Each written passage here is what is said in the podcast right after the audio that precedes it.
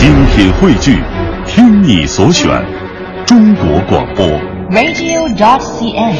各大应用市场均可下载。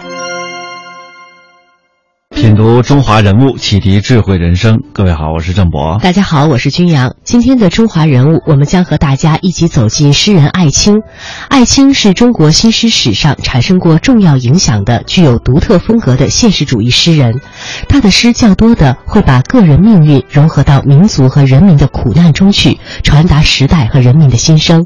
智利的诗人巴勃罗·聂鲁达曾在他的回忆录当中称艾青是中国诗坛的泰斗。我们首先通过一个小片来了解他。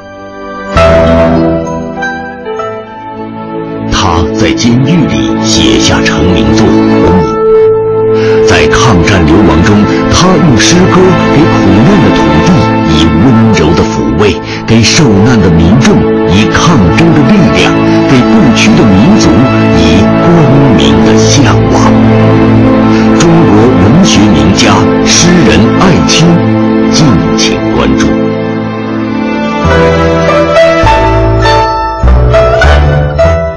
艾青的原名叫蒋海成，一九一零年三月二十七日生于浙江，母亲生他时难产，生了三天三夜，在出生之后又被算命先生测为是克星，甚至不允许他叫父母为爸爸妈妈，只能叫叔叔婶婶。由于家里特别不喜欢这个克父母的婴儿，于是呢，他被送到了本村一位称为大堰河的贫苦的农妇家里去抚养。然而这个妇女是十分的疼爱他。自小在山区里长大，接近了劳苦人民，培养了对农村的深厚的感情，这也成为他日后创作的一个重要的生活源泉和思想基础。然而到了中学时代，他也经受了大革命的风暴，阅读到了唯物史观的书籍，这也启发了他对于社会主义的向往。然而这种向往经常闪耀在他以后的诗歌创作当中，并且引导他走一条革命之路。因为他少年时就非常喜欢美术，在初中毕业之后呢，曾经到杭州西湖艺术学院攻读了几个月，又促成了他于1929年去法国的学习。他在美术这方面的修养也有助于他诗歌风格的形成。在后来，他较多的接触到了五四新文学和外国文学，在法国又有机会阅读到俄国和苏联的小说、诗歌以及一些法文的诗歌。然而，这些都对他的创作产生了一定的影响。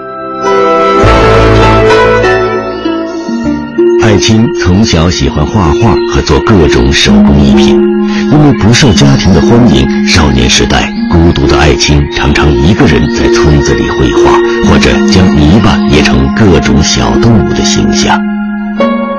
中庸保守的父亲希望艾青学个实用点的专业，日后留在家里继承家业。而叛逆的艾青则希望早日离开这个卑微的、无人注意的小小村庄。中学毕业后，艾青按照自己的兴趣考取了位于杭州西湖边的国立艺术院学习绘画。但是学了不到一个学期，一天院长林风眠看了艾青的画之后，对他说：“你在这里学不到什么，到国外去吧。”正是林风眠的这句话，让艾青萌生了去法国留学、向世界寻求意境的想法。一九二九年春天，艾青独自踏上了漂泊的旅程，来到了他向往的巴黎。艾青曾这样回忆过自己在巴黎的生活：在这里，我度过了物质上贫困、精神上自由的三年。父亲原本希望艾青出国学习经济或者法律这类将来能挣大钱的专业，可没想到艾青执迷在他的艺术世界里。失望的父亲不久中断了对他的经济援助，艾青只好在巴黎一边打工一边到自由画室里去学习绘画。当时的巴黎可谓艺术的殿堂，有着各种风格的画廊，各式各样的展览。沉浸在先锋艺术里的艾青，同时又接触了各国不同风格、不同流派的文学作品，比如法国诗人兰波·波特莱尔、俄国诗人马雅可夫斯基等。不过，艾青最喜欢的是比利时诗人凡尔哈伦的诗。凡尔哈伦是给二十世纪前卫文学潮流以巨大影响的诗人，他诗风雄浑豪放、开阔自由，将很多现代口语纳入诗中，这些都深深影响了当时酷爱自由、平等、博爱的爱情。尽管生活拮据，但巴黎这座艺术殿堂点燃了艾青的艺术激情和丰富了他的生命体验。他开始在画画之余，把偶然想到的句子随手记下来。在我是怎样写诗的这篇文章中，爱青这样写道：“我很孤独，而我的心却被更丰富的世界惊醒了。”我对生活、对人事都很倔强地思考着。紧随着我的思考，我在我的画本和速写簿上记下了我生活的警句。这些警句产生于一个纯真的灵魂之对于世界提出责难的时候，应该是最纯真的诗的语言。但是。此时的艾青还只是将写诗作为业余爱好，他的梦想仍然是成为一名画家。人物穿越时空，人生启迪智慧，人文润泽心灵，人性彰显力量。香港之声，中华人物。为你细数那些被历史记住的名字。一九三二年初，艾青回国，在上海加入了中国左翼美术家联盟，从事革命文艺活动。不久被捕，在狱中写了不少诗，其中的《大雁和我的保姆》发表之后就引起了轰动，一举成名。一九三三年，他第一次用艾青这个笔名发表了长诗《大雁和我的保姆》。这篇诗作感情诚挚，诗风清新，立即就轰动了诗坛。之后呢，他陆续出版了诗集《北风》《大雁河》《火把》《像太阳》《黎明的通知》《欢呼集》《宝石的红星》《春天》等等，笔触雄浑，感情强烈，倾诉了对祖国和人民的情感。解放之后的诗集有《欢呼集》和《春天》等等。一九三五年出狱，第二年出版了第一本诗集《大堰河》。我们一再提到，《大堰河》表达了他热爱祖国的深挚感情。诗作泥土气息浓郁，诗风沉雄，情调忧郁而伤感。抗日战争爆发之后，艾青在汉口、重庆等地投入了抗日救亡运动，任文艺阵地的编委、育才学校文学系主任等职。从一九三六年开始，艾青出版的诗集多达二十部以上，还著有论文集《诗论》《新文艺论集》《艾青谈诗》等，以及散文集和译诗集各一本。他的很多的作品都被翻译成了十多种文字，在国外出版。在中国新诗的发展史上，艾青可以说是继郭沫若、闻一多等人之后的又一位推动一代诗风，并且产生过重要影响的一位诗人，在世界上也享有声誉。在一九四一年，他赴延安任诗刊的主编，在遍地抗日烽火当中，深切地感染到了时代的精神，也汲取到了诗情。在抗日战争期间，成为他创作的一个高潮期，出版了《北方》《向太阳》《旷野》《火把》。黎明的通知，等等九部诗集。然而这些诗作呢，都倾诉着民族的苦难，当然也歌颂了祖国的战斗，渗透着时代的气氛，笔触雄浑，气势壮阔，情调奋发昂扬。到了延安以后，他的创作风格所起的这些明显的变化，都是在到了延安之后发生的。那么抗日战争胜利之后，他担任了华北联合大学文艺学院的副院长，并且负责行政工作。中华人民共和国成立之后，艾青担任了人民文学的副主编、全国文联委员会等职，著有诗集《宝石的红星》《春天》等等。一九四八年以后，发表了《在浪尖上》《光的赞歌》《古罗马的大斗技场》等两百余首诗作，出版了《艾青诗选》，另外还有论文集，像《诗论》《论诗》《新诗论》等等著作。他曾经赴黑龙江、新疆生活和工作，创作呢中断了二十多年，直到一九七六年重新又执笔，出现了创作的另外一个高峰。一九七九年任中国作家协会的副主席、国际笔会中心副会长等职，出访了欧美和亚洲不少国家，创作的诗集《彩色的诗》《域外集》，还出版了《艾青叙事诗选》等等，以及多个版本的《艾青诗选》《艾青全集》。他的诗集《归来的歌》和《雪莲》曾经获得中国作家协会全国优秀新诗奖。一九八五年，获得了法国文学艺术的最高勋章，这是我国诗人得到的第一个国外文学艺术的最高级大奖。一九九六年五月五日凌晨四时十五分，因病逝世，享年八十六岁。接下来我们将听到的是，呃，几位文学作家对于艾青的评价。然而，我们还将听到呢，艾青的一首非常著名的诗歌，也是他的代表作《我爱着土地》。如果说中国古代诗歌为我们呈现了像清风明月、晨钟暮鼓这样的经典意象，那么艾青则是为我们呈现了诸如像旷野、沼泽、膝盖，包括像北方土地、太阳这样一类的属于现代的经典意象。这些意象在艾青的诗歌里边。都得到了比较丰富的表现，从而成为中国现代诗歌史可以说最具有时代特征的雕塑般的形象。所以，一到新时期，当拨乱反正以后，我们有可能再重新在文学的道路上来寻找自己，来表现自己的时候，艾青成为他们关于中国文学、关于中国诗歌的很好的一份记忆。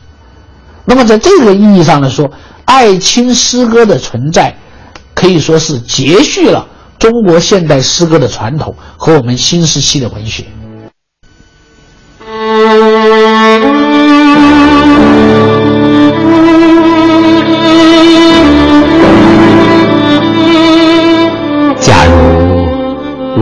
是一只鸟，我也应该用嘶哑的喉咙歌唱。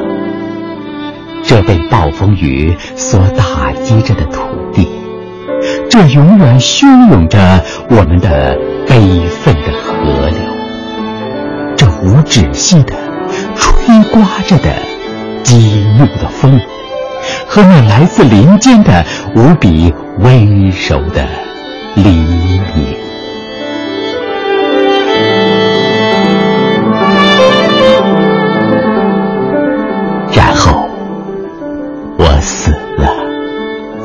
连羽毛也腐烂在土地里面。为什么我的眼里常含着泪水？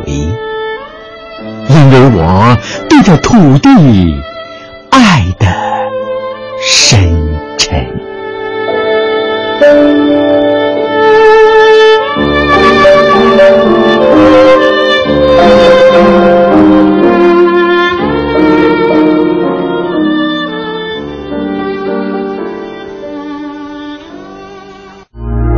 人物穿越时空，人生启迪智慧，人文润泽心灵，人性彰显力量。香港之声，中华人物，为你细数那些被历史记住的名字。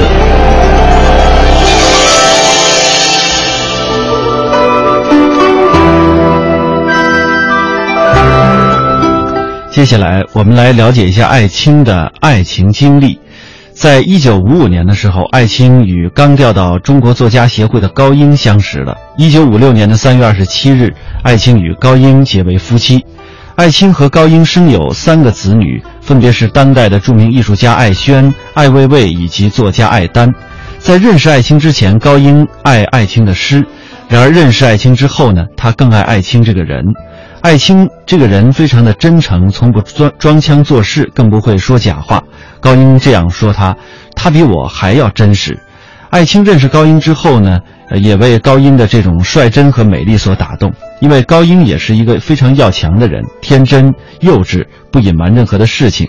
他的这种典雅独特的气质，使艾青深深的爱上了他，并且开始追求他。那个时候，艾青和他的前一段的感情已经破裂，高英呢已经有过一次婚姻的经历，但是并不幸福。于是这二人共同的遭遇使他们相爱了，走到了一起。当时高英比艾青小二十三岁，已是两个孩子的母亲。带着这两个孩子，高英走进了艾青的生活当中。于是这四口人就组成了一个新的家庭。在一九五六年的三月二十七日，这一天既是艾青的生日，也是他同高英结婚的日子。尽管在这之前，艾青在文艺界已经开始遭到一些批评，但是深深爱着艾青的高英毅然决定宣布他们的婚事。接下来大家将听到的这段文字是高英女士的回忆录《我与艾青》。一九五五年，我被调到了中国作家协会工作，当时的会址在东总部胡同二十二号，我们每天都在小楼下做攻坚操。有一天，在做前屈后仰这一节时，我发现二楼的窗户上有一双眼睛。第二天再做这一节操时，那双眼睛又出现了。第三天我换了位置，那双眼睛也随我移动了。他是谁？为什么老盯着我？我当时暗暗地想，我是刚到这个单位来工作的，也不好意思向别人打听。有一天，楼上走下来一个人，我问关木琴：“他是谁？”关木琴说。你不知道吗？他是艾青。记得是一个星期六，楼上那个人又走出来了。关木琴问：“艾青同志，你要去哪里？”艾青说：“去审查印度电影《流浪者》。”他问关木琴：“你想不想看？”关木琴转过身来对我说：“今天晚上我们也没有什么事做，去看电影吧，机会难得。”这个时候，我想到了窗户上那双眼睛。正在不知所措的时候，艾青指指我说。你也一道去吧，关木琴拉着我就随着艾青上了汽车，在车上，艾青问我：“你在作协作家协会哪个部门工作呀？”我说：“在人事科。”你是从哪里来的？从哈尔滨调来的。你在哈尔滨做什么工作？做文艺工作。艾青笑了，一看你就像个演员。他问我得答，这让我很不自在。我和艾青就是在那天认识的。过了没有几天，人事科长张克对我说：“艾青来电话说要什么介绍信，他叫我上楼去艾青那里问问，给办一下。”我感觉艾青看上了我，去他那里有一些胆怯，可不去又不行。想到这是工作，还是鼓起勇气上楼了。等我坐下来，艾青问我：“你读过我的诗吗？”我说：“读过。”我告诉他。一九四八年，我在哈尔滨行知师范读书的时候，老师讲过《卖艺者》。他说：“为什么选了这一首诗？”我说：“是学校决定的。”那个时候我还以为你是个女诗人。艾青笑了，问：“为什么你要这样想呢？”我说：“艾青这两个字很秀气，好看又好写，叫起来也好听，像个女人的名字。”他又问：“你写过诗吗？”我说，我从小就喜欢文学，学着写过诗，就发表过一首。他问我是在哪个刊物上发表的，我告诉他是在东北的新农村上发表的，写的是新农村的新事物，题目呢是拖拉机开到杨柳湾。他说，这个题目很好，也像是一句诗。他问我答，好像他在面试，而我呢是在应聘。溯华夏五千年，英才辈出；激扬文字，书写风流；跌宕声韵，记录千秋；征战沙场，气吞山河。这里是香港之声，中华人物。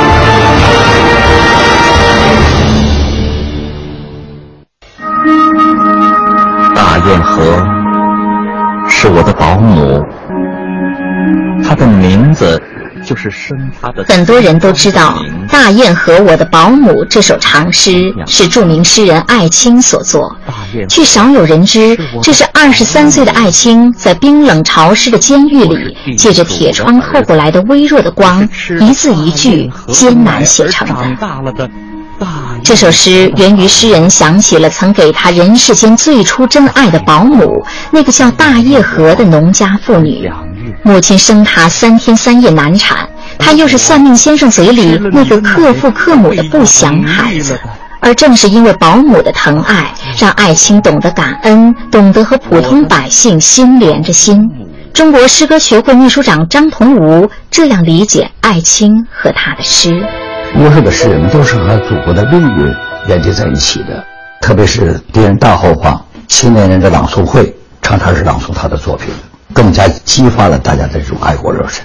为什么我们称他是人民的诗人？是他的诗是可以走进人民的心中的。艾青近乎奢侈地把心中积攒的豪情、真情、热情，一股脑地透过笔尖洒在诗作的字里行间。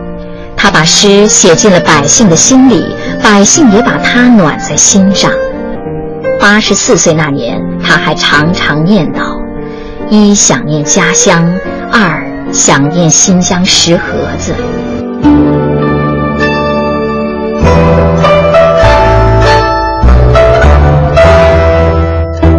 艾青的文学创作，他的经历呢，大致可以分为这么四个阶段。第一个阶段是从1932年到1937年，七七事变的前后，在清归国的途中，写了《那边》这些忧国忧民的诗作。在1932年的五月，在上海，他加入了中国左翼美术家联盟，和画家江峰等人组织春地艺术社，举办了春地画会。这一举动呢，也得到了鲁迅的支持。在七月间，他遭到了国民党的逮捕入狱，呃，被诬控，呃，判刑六年。然而在狱中，他写下了《芦笛》《透明的夜》《巴黎》《马赛》等大量的诗歌，其中的《大雁和我的保姆》一诗也成为艾青的一首代表作。第二阶段呢，是从1937年到1945年，这是艾青诗歌创作的一个高潮期。然而第三阶段是从1945年抗战胜利到1976年。这一阶段，艾青的生活和他的创作经历有了很多曲折的变化。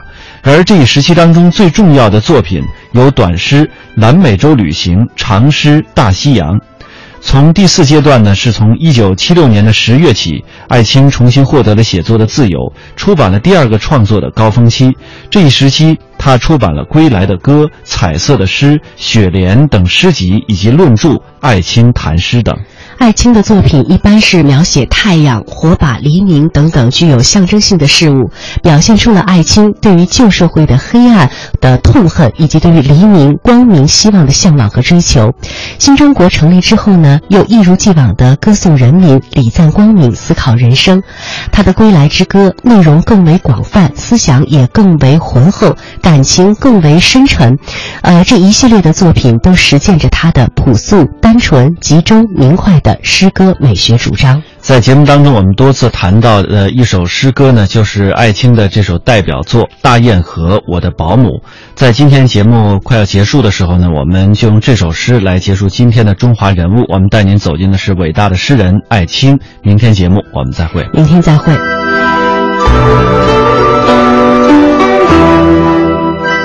大堰河我的保姆，大堰河。是我的保姆，她的名字就是生她的村庄的名字。她是童养媳。大堰河是我的保姆，我是地主的儿子，也是吃了大堰河的奶而长大了的大堰河的儿子。大雁河以养育我而养育他的家，而我是吃了你的奶而长大了的。大雁河啊，我的保姆，大雁河。今天我看见雪，使我想起了你，你那被雪压着的草盖的坟墓。你那关闭了的故居，檐头枯死的瓦扉；你那被点压了的一丈平方的园地；你那门前长了青苔的石椅。大雁河，今天我看见雪，使我想起了你。你用你厚大的手掌把我抱在怀里，抚摸我。在你搭好了灶火之后，在你拍去了围裙上的炭灰之后，在你尝到了饭已煮熟了之后，在你把乌黑的酱碗放到了乌黑的桌子上之后，在你补好了儿子们的围山腰的荆棘扯破的衣服之后。在你把小儿被柴刀砍伤的手包好了之后，在你把夫儿们衬衣上的虱子一颗颗的掐死之后，在你拿起了今天第一颗鸡蛋之后，你用你厚大的手掌把我抱在怀里，抚摸我。我是地主的儿子，在我吃光了你大堰河的奶之后。我被生我的父母领回到自己的家里。天河，你为什么要哭啊？我做了生我父母家里的新客了。我摸着红漆雕花的家具，我摸着父母睡床上金色的花纹，我呆呆的看着檐头的。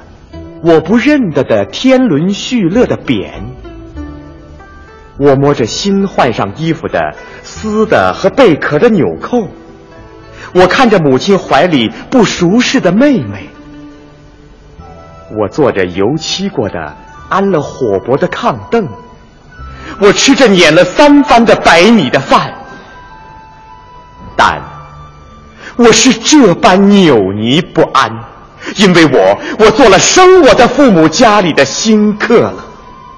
大堰河，为了生活，在流尽了他的乳液之后，就开始用抱过我的两臂劳动了。他含着笑，洗着我们的衣服；他含着笑，提着菜篮到村边结冰的池塘去。他含着笑切着冰屑细索的萝卜，他含着笑用手掏着猪吃的麦糟，他含着笑扇着炖肉炉子的火，他含着笑背着团鸡到广场上去晒好那些大豆和小麦。大堰河为了生活，在流尽了他的乳液之后，就用抱过我的两臂劳动了。大堰河。深爱他的乳儿，在年节里，为了他忙着切那冬米的糖，为了他常常走到村边他的家里去，为了他走到他的身边叫一声妈。大堰河把他画的大红大绿的关云长贴在灶边的墙上，大堰河会对他的邻居夸口赞美他的乳儿。大堰河。曾做了一个不能对人说的梦，在梦里，他吃着他乳儿的婚酒，坐在辉煌结彩的堂上，而他娇美的媳妇儿亲切的叫他婆婆。大堰河深爱他的乳儿。大堰河在他的梦还没有做醒的时候。已死了。他死时，乳儿不在他的旁侧。他死时，平时打骂他的丈夫也为他流泪。五个儿子，个个哭得很悲。他死时，轻轻地呼着乳儿的名字。大堰河已死了。